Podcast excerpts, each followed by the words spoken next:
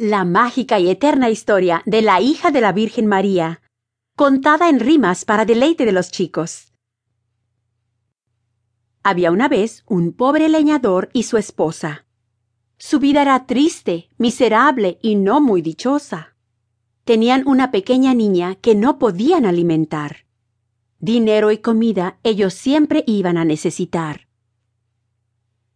Mientras en lo profundo del bosque trabajaba, el pobre leñador con mucha frecuencia lloraba. De un pronto apareció una luz muy brillante, y el leñador sintió un miedo muy penetrante.